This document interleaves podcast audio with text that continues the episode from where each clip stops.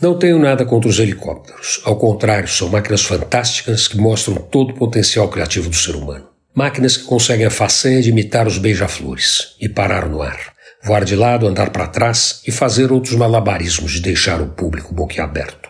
Os helicópteros salvam milhares de vidas todos os anos, transportam feridos graves rapidamente para os hospitais, ajudam a combater incêndios, servem para evacuar pessoas de zonas perigosas ou de difícil acesso, levam mantimentos para quem está ilhado, etc.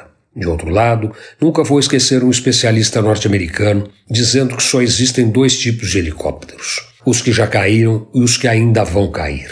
Mas nunca tive medo de voar neles e faz tempo que o faço a primeira vez foi num exercício militar no acampamento da Candinha, onde é hoje é o aeroporto de Guarulhos, quando estava no CPUR em 1971.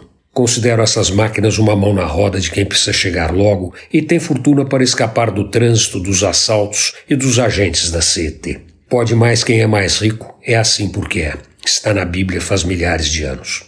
Só que os helicópteros causam um inconveniente gigantesco para quem está embaixo de suas rotas ou próximos de seus pontos de chegada ou de partida. O barulho de suas turbinas é desesperador, irritante, tira a concentração e estraga o humor de quem precisa de silêncio ou está em plena audição da nona sinfonia de Beethoven. Como seria bom se inventassem um helicóptero silencioso? Seria a fome com a vontade de comer. Quem pode seguiria em seus voos e quem não pode não seria incomodado pelo ronco infernal.